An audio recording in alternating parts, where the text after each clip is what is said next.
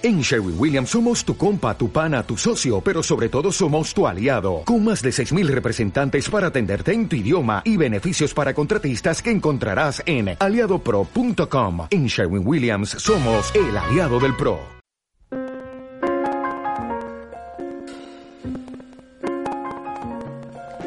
Preferiríamos tener el iceberg antes que el barco, aunque significara el final del viaje aunque se quedara inmóvil como una roca turbia y todo el mar fuera mármol en movimiento.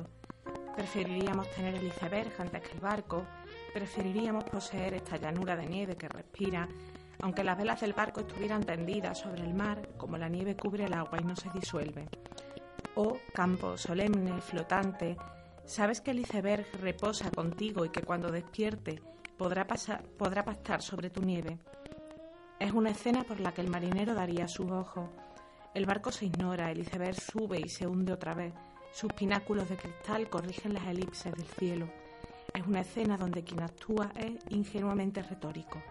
La cortina es lo suficientemente liviana como para que la levanten las cuerdas más finas de los ligeros trenzados de la nieve. Las gracias de estos picos blancos pelean con el sol. El iceberg desafía su peso sobre un escenario móvil y se queda mirando. Este iceberg corta sus caras desde dentro. Como joyas de una tumba perpetuamente se salva y se adorna solo a sí mismo, quizá a las nieves que yacen sobre el mar y tanto nos sorprenden. Adiós, decimos adiós. El barco vira donde las olas ceden a las olas de unas y otras y las nubes corren por un cielo más cálido. Los icebergs invitan al alma de los elementos menos visibles, ambos hechos a sí mismos, a verlos así, corpóreo, hermoso, erigiéndose indivisible.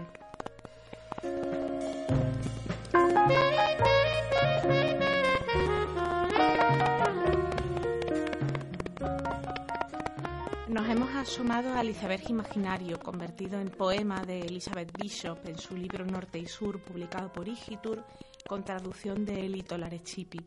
Viajaremos a Japón con Laszlo Trasnajorkai y su libro al norte la montaña, al sur el lago, al oeste el camino, al este el río, la editorial acantilado, conversión de Adam Kovacs.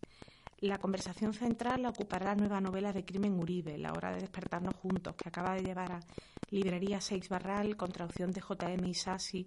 Y en la sección fuera de los libros descubriremos qué lecturas inspiran a la ilustradora Marta Orse.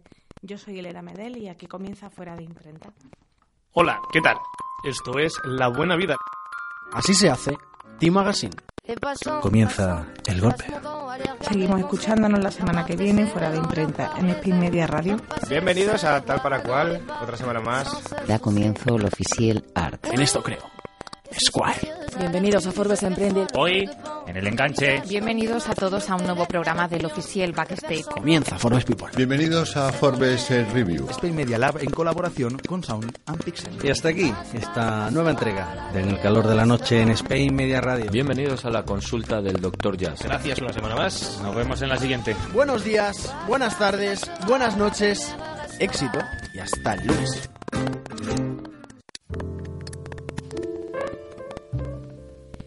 Algunos relatos conviven en la cabeza del escritor durante largo tiempo, años incluso antes de salir a la luz. En ese intervalo, la mayoría de ellos se malogran allí mismo, extraviados entre las profundidades del cerebro sin cobrar vida, pero unos pocos, no obstante, perduran latentes para siempre. Este es uno de esos relatos.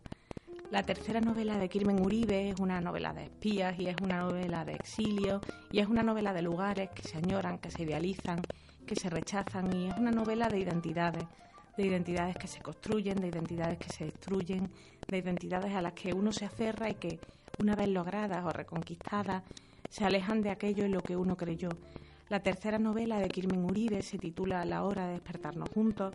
La ha publicado Seis Barral con traducción de J.M. Isasi y narra la historia de un matrimonio, el formado por el músico Chomin Letamendi y la bailarina e enfermera Carmen Urresti, que nos permiten conocer el exilio en Francia, el exilio en Venezuela, el regreso a la Europa de la Segunda Guerra Mundial, con su tierra de origen como coordenada vital. Hola, Kirmen, bienvenido. Hola, Elena, ¿qué tal?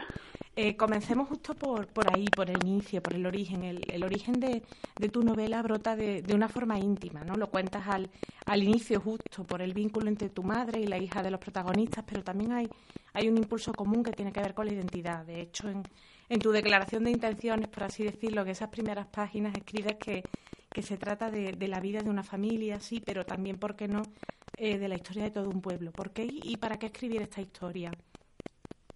Bueno, eh, la historia surge un poco pues de mi momento vital, ¿no? Siempre hay que tener en cuenta primero eso, ¿no? Que bueno, yo venía ya de un libro de poemas eh, y luego dos novelas cortas, ¿no? Digamos, Bilbao, Bilbao y Lo que mueve el mundo y veía, bueno, me, me apetecía meterme pues en una historia pues mucho más compleja y hacerlo de una manera más ambiciosa literariamente, ¿no?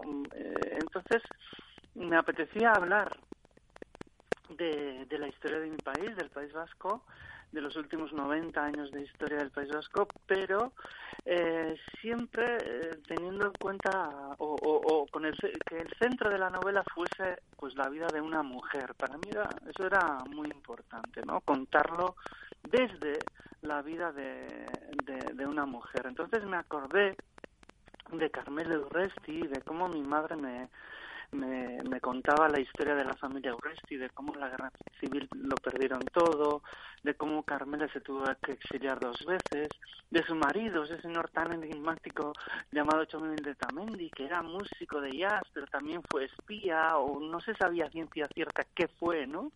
Entonces mmm, me acordé de Carmele y empecé a investigar ya hace cuatro años, ¿no? Y han sido cuatro años de investigación, de escritura, y, y, me, y, y me he encontrado con, con, muchísimas sorpresas, ¿no? Con cosas que no sabía ni siquiera la familia, ¿no? De la vida de, de Carmela y de Chomin. Y bueno, es una historia realmente increíble que me ha tenido, pues nada, me ha tenido enganchado estos últimos cuatro años.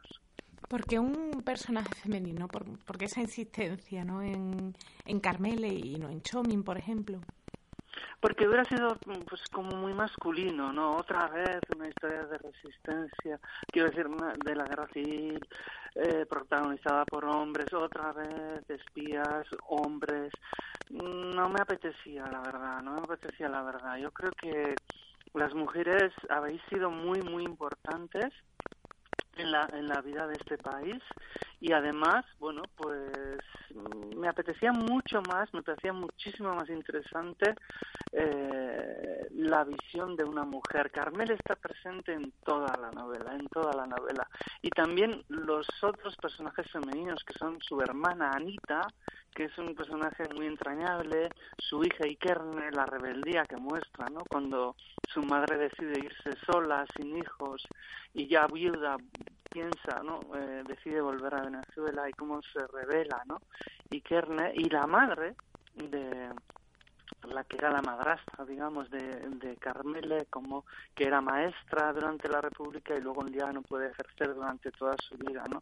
Entonces, eh, me apetecía mucho más, mucho más contar la historia pues más silenciada, iba a decir silenciosa, pero no, ha sido silenciada, ¿no? De las mujeres de la de la posguerra y lo que sufrieron y, también lo que vivieron, ¿no? El personaje de Carmel es es muy bonito, ¿no? Es una persona muy elegante, es una persona muy inteligente que al final toma o quiere tomar las decisiones en su vida, ¿no? Cuando se queda embarazada en París, eh, cuando conoce a Chomi, luego se queda embarazada y es madre soltera, luego se casa por, yo creo que ella decide estar sola durante unos meses, eh, decidir si quiere seguir con Chomin o no.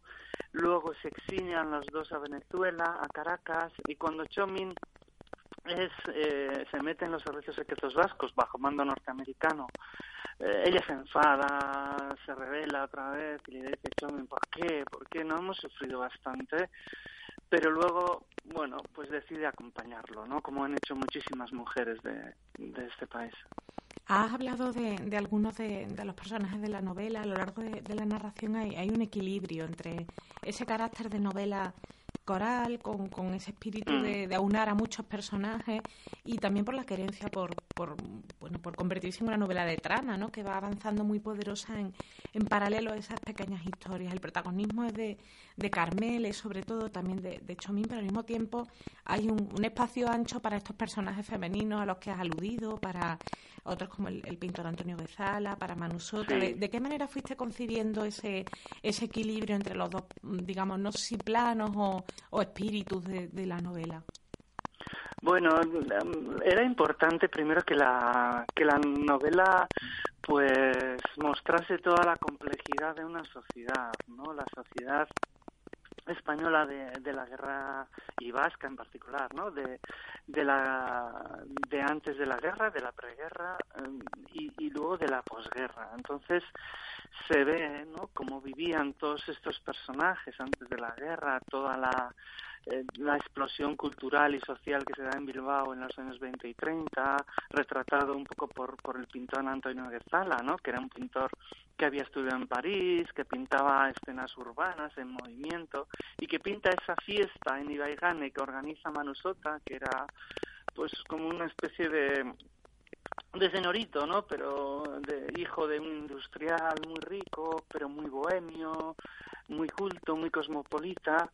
Entonces, eh, y luego también retratar que es lo que es el anverso de toda esa explosión cultural que es el franquismo, ¿no? El duro franquismo de los años 40 y 50, sobre todo contando la vida de los abuelos, de Carmele, que no puede ejercer, o del, o del abuelo Francisco, que se queda sin barcos, se queda sin taller, se queda sin nada, ¿no? Porque, porque sus bienes son, son incautados. Entonces, a mí siempre me interesan estas historias pequeñas. Yo soy, soy, soy, mucho de petit histoire, ¿no? Me interesan las historias humanas, aunque sea contar la vida de las personas con cuatro pinceladas, pero contarla.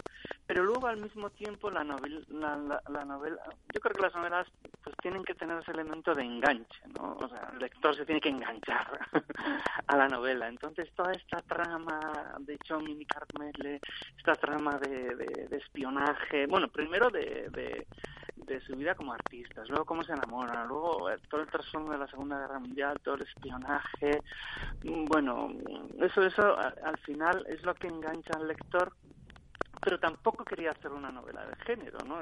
Quería hacer una novela literaria, una novela con, con muchas eh, con muchas voces y muchos planos también, ¿no? Porque se van, eh, hay muchos planos diferentes dentro de la misma novela, ¿no? Hay muchos planos incluso de, de, de, de, de cómo cuento yo la, la historia de todos estos personajes. Entonces, mmm, siempre me han gustado estas novelas plurales, estas novelas enciclopédicas que cuentan un poco todo, pero al mismo tiempo tampoco quería que el autor o que el virtuosismo del autor eh, se notase demasiado, ¿no? No, no quería yo ponerme la medalla de, bueno, de, de, de meter muchos adornos, de hacer frases larguísimas, todo esto, sino que lo importante en esta novela es la narración, es contar, es contar la vida de todos estos eh, todas estas personas, ¿no? sobre todo la vida de los años 40 y 50 y 60, cómo vivieron estas personas. Y, y entonces lo hago de una, una, manera como muy, muy clara, muy limpia, eh, y yo un poco me retiro. El autor se retira hacia atrás está detrás de los personajes, no es un autor que domina a los personajes, un autor omnisciente que va contando y que va dirigiendo a los personajes como, como a él le apetece, sino el autor está detrás, va por detrás, diría yo, de, de los personajes, le van llevando a él, porque el autor no sabe lo que va a pasar realmente en la novela, va descubriendo cosas continuamente. Y el lector también, entonces yo creo que es una relación mucho más digamos democrática con los personajes no eh, uno uno el autor no domina a los personajes no es un semidios sino que va por detrás y va descubriendo cosas de la vida de las personas que él no sabía y que el lector por consiguiente no sabe Chomín es, músico y Carmel es bailarina y muchos de los protagonistas poseen un, vínculo muy fuerte con, el arte y con la creación. ¿Qué, mm. representa la, la cultura en, tu novela? ¿no? ¿Y qué significa para los personajes? ¿Cuál es el papel de, de la cultura y, del arte en, conflictos y en choques como los que aborda la novela? Bueno, pues son, eh, bueno, es, es fundamental. Bueno, Chomín también era músico eh, y fue al final por circunstancias de la vida, pues tuvo que ser comandante de, la de la República, ¿no? Imagínate, de los Gudaris, pues bueno, un, músico comandante cuando desconocía, pues no tenía ninguna formación militar. La, el ejército que defendió las libertades, que defendió eh, la democracia, era un ejército de artistas, de gente sin ninguna formación, de gente pobre, que, que, tenía muchas veces, ¿no? De, de, obreros que tenían un ideal, que querían, pues, salvaguardar las libertades y ya está, ¿no? Pero no eran militares. Entonces, eh, la guerra ya estaba perdida desde, un principio. Eso es lo que le dicen a, a Lendakari Aguirre, ¿no? Los políticos. Un político suizo le dice, bueno, vais a perder la guerra, pero vais a tratar de ganar la propaganda, tratando de ganar la opinión pública, sobre todo en Europa y Estados Unidos. Y es lo que hacen. Jomin y Carmel en un, en un principio se montan en una embajada cultural dirigida por Manu Sota, que va recorriendo toda Europa. Después está el personaje de Manu Sota también, que era dramaturgo, y que enseguida entra en contacto con Hemingway, entra en contacto con Thomas Mann, con Stefan Zweig. Bueno, ellos quieren, eh, bueno, el mundo cultural, digamos, quiere cambiar pues eh, los, los acontecimientos históricos no no pero no puede no puede al final se quedan eh, se quedan con una gran decepción que eh, que es que eh, después de luchar tanto, meterse en los servicios secretos, luchar en la Segunda Guerra Mundial, en la Guerra Civil y creer en los ideales, mm, digamos, de libertad y de democracia, pues Estados Unidos en los años 50 optará por el régimen franquista y toda esta gente se, se quedará sin nada, ¿no? Ese es el gran drama de la de, la novela, ¿no? Esa gran decepción de, de toda esta generación que luchó, que creyó en un mundo mejor, pero se quedaron pues casi casi sin nada. ¿Cuántas novelas encierra la, la novela? Eh, está la historia de amor entre Carmela y Chomin, la historia de amistad también entre Chomin y Manu, que es un personaje que no sé cómo, cómo no se te reveló porque es poderosísimo tiene, tiene su propia novela cuesta. Está la historia de, esa vocación artística que no termina de brillar de, de pero también la de los conflictos que marcan sus vidas, ¿no? La guerra civil, la dictadura, la Segunda Guerra Mundial, el exilio, el nacionalismo vasco y el, nacimiento de ETA. Como autor, ¿qué, lecturas propondría a quien, a quien vaya a acercarse a la hora de, despertarnos juntos? Bueno, primeramente es una historia de amor, ¿no? Entre dos, entre dos personas. Pero también es, una, es, también la historia de Manu Sota, una persona muy libre. Eh, él era gay, bueno, era, pues, que trataba también de, de hacer su propio camino también es trata un poco de de, de, retratar pues cómo ha cambiado la sociedad vasca, cómo ha cambiado el, el nacionalismo, de un nacionalismo integrista, sabiniano, a un segundo nacionalismo abierto al mundo que defendió la democracia, las libertades y luego el tercer nacionalismo que, que surge de la decepción, ¿no? que surge en los años 50 y 60, que surge en la oscuridad del, del franquismo y que es el de ETA, pero que también también cuento la otra vez eh, la revolución del 68, todos estos revolucionarios de los años 60, ¿no? Pues 60 y 70, eh, los movimientos de izquierda, el feminismo también aparece. Bueno, son muchísimas historias y al final es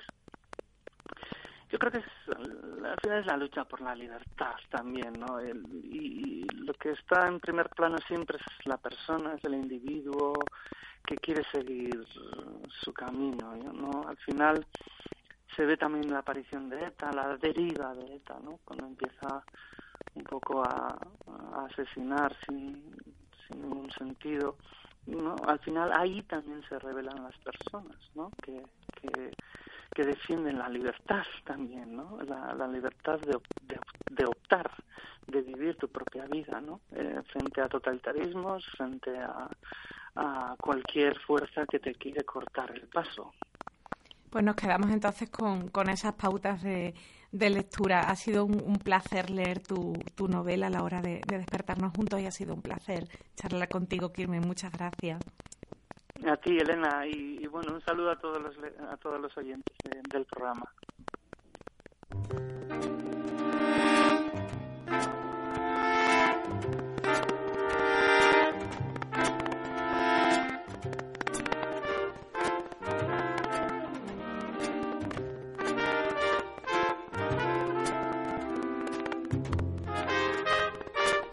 Laszlo Krasznahorkai, tan difícil resulta pronunciar el nombre de este escritor húngaro como conectar a priori con su escritura, desarrollada en unos códigos alejados de nuestros cánones y esquemas.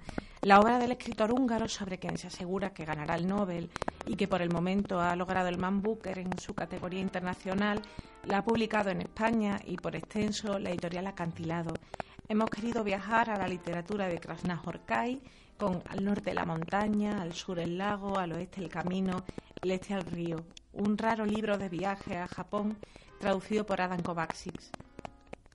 Nadie se apeó ni nadie subió en la estación que seguía la de Shichijo en la línea de Keihan. El tren se detuvo, las puertas se abrieron mecánicamente y al cabo de unos segundos se cerraron con un gran suspiro. El jefe de estación alzó la paleta, miró hacia los dos extremos del andén desierto, pulsó el botón en la columna de mando y, por último, hizo una lenta, profunda y ceremoniosa reverencia al convoy vacío que abandonaba sin hacer ruido la estación y seguía su camino rumbo al sur, hacia Uji. El punto de partida de esta novela corta se acompaña de ciertos aires legendarios. El nieto del príncipe Genji, el protagonista de una historia que rechaza nudos, planteamientos y desenlaces, busca un monasterio al sur de la ciudad de Kioto. Busca un monasterio y busca en él el que, aseguran, se trata del jardín más hermoso del mundo. Pero a estas alturas ya nos habremos dado cuenta de que el nieto del príncipe Genji no quiere encontrar lugares ni atmósfera, sino que su objetivo guarda más relación con la intimidad, con el descubrimiento de uno mismo. Esta narración fuera del tiempo avanza incómoda e impredecible, despojando al personaje principal de su aura mística y mezclando su figura con vómitos y gusanos y bacterias, porque incluso el paraíso, pareciera advertirnos las locras Nahorkai, esconde un purgatorio. Ya había dejado atrás unas cuantas calles, pequeños cruces y esquinas, y como allí ya no había solo, ya no tenía solo la sensación difícil. Corta. Bueno, ahora empiezo de nuevo y cortas esta parte. Ya había dejado atrás unas cuantas calles, pequeños cruces y esquinas, y como allí ya no solo tenía la sensación difusa, sino la certeza de que el camino conducía cuesta arriba, no le cupo la menor duda de que no avanzaba por una colinita, que era lo que podría haber supuesto antes, sino que trepaba por una montaña que podría ser una de las estribaciones septentrionales del monte Oishi, perteneciente a los montes orientales. Quien haya viajado a Japón o quien desee hacerlo quizá pueda incluir en su biblioteca este libro, la escritura densa de Laszlo Krasznahorkai, esa poesía suya que estruja el lenguaje hasta que se derrama la última imagen, ensaya aquí otra voz, no la imposta, sino que la amaina. La paz del monasterio, la paz del jardín más hermoso, chocan contra el corazón del nieto del príncipe Genji. Sobre eso trata el libro, sobre un hombre que choca contra el mundo. Desde aquí, desde la cuarta sala más amplia, se accedía a la habitación particular del superior, que era una pieza pequeñita, la más pequeña de las cinco. En lugar de la Fusuma, se había instalado aquí una puerta europea, cuya cerradura también era europea. En su interior reinaba un amontonamiento de cosas y un caos indescriptibles. Los objetos más diversos se apilaban, montones de regalos de ofrenda, botellas de saque de ofrenda, libros y revistas ilustradas en el suelo, un gran cartel de una película estadounidense en la pared, una cama sin hacer y frente a la cama un televisor anticuado.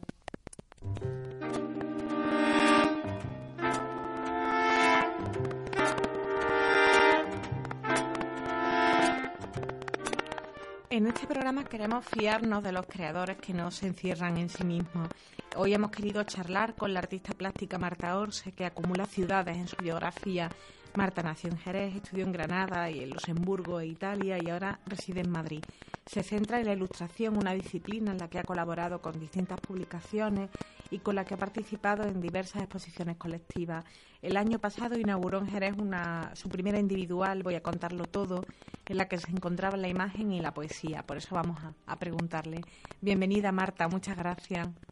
Hola, bienvenida, Elena, gracias a ti. Eh, la influencia de, la literatura en, tu trabajo es enorme, ¿no? ¿Cuáles son los, escritores que, que suelen acompañarte? Pues no sé si suelen acompañarme escritores fijos, ¿no? Porque la verdad es que soy muy consumidora de libros y, y leo leo mucho, ¿no? Pero es verdad que últimamente estoy leyendo y releyendo mucha poesía, ¿no? Sobre todo de gente gente contemporánea, ¿no? De autores contemporáneos como Fernando Valverde, Rocío Hernández, Triano, José María Rodríguez o Sara R. Gallardo. Y también recurro mucho a la gente de mi tierra, ¿no? Sobre todo a las mujeres como José Parra, Sara Herrera Peralta Raquel Lancero. Así que no sé si... Dime, perdona. si, si tuvieras que citar un libro que haya marcado de, de, de forma intensa tu trabajo, ¿con cuál te, te quedaría? Eh, no sé si un libro o quizás con Marguerite Duras, porque me conmovió mucho eh, cuando la descubrí, recuerdo cuando la descubrí al principio de la carrera, ¿no? Eh, con 18, 19 años, eh, me, conmovió, me conmovió mucho cómo convertía su vida en obra, ¿no? Cómo era capaz de traducirlo a palabras y crear un nuevo universo eh, sensitivo, ¿no? De una forma tan lírica y tan sintética a la vez, ¿no? También porque supongo que entonces yo estaba empezando a descubrir y a entender que... Um, que mi forma de contar las cosas era a través de mi propia experiencia y de mi propia vida y entonces me sentí como muy identificada. Así que creo que con la obra de, de esta escritora. ¿Qué libros recomendarías a alguien que, que quisiera conocer mejor, mejor tu obra? Pues desde hace unos años me obsesiona mucho el libro de Patti Smith, de Just Kids, ¿no? que creo que en español lo tradujeron como éramos unos Éramos unos niños. sí, algo así, ¿no? y, me parece que es, eh, que es un libro que todo el mundo debería leer independientemente de que le guste más o menos, o sea, musicalmente Patti Smith. Eh, me parece una recomendación, o sea, altamente recomendable. Y después, pues leo, he leído mucho a Silvia Plath, a Virginia Woolf, a Pizarnik, a Pessoa, a Borges o a Luis García Montero. ¿En qué proyectos estás trabajando ahora mismo? Ahora mismo, Elena, la verdad es que estoy encerrada en el estudio porque estoy intentando eh, crear nuevos imaginarios ¿no? y nuevas formas de, de narrar eh, lo que quiero contar. ¿no? Así que básicamente la mayor parte de, mi día la paso encerrada en el estudio trabajando por ensayo error hasta que consigo ver eh, en el papel lo que tengo en la cabeza. Pues estamos deseando ver en, en papel eso que, que, tienes en la cabeza. Muchas gracias, Marta, por, tu, por tus recomendaciones. Nada, gracias a ti, Elena, un placer.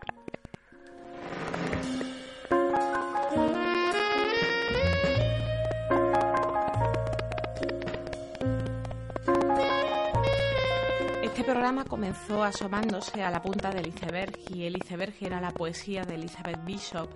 Charlamos con Crimen Uribe sobre la hora de despertarnos juntos, su nueva novela que habla sobre lo que nos acerca y de lo que nos separa.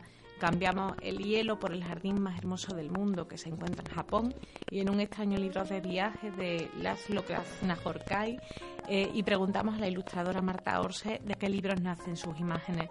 Seguimos escuchándonos la semana que viene en Fuera de Imprenta en Spain Media Radio.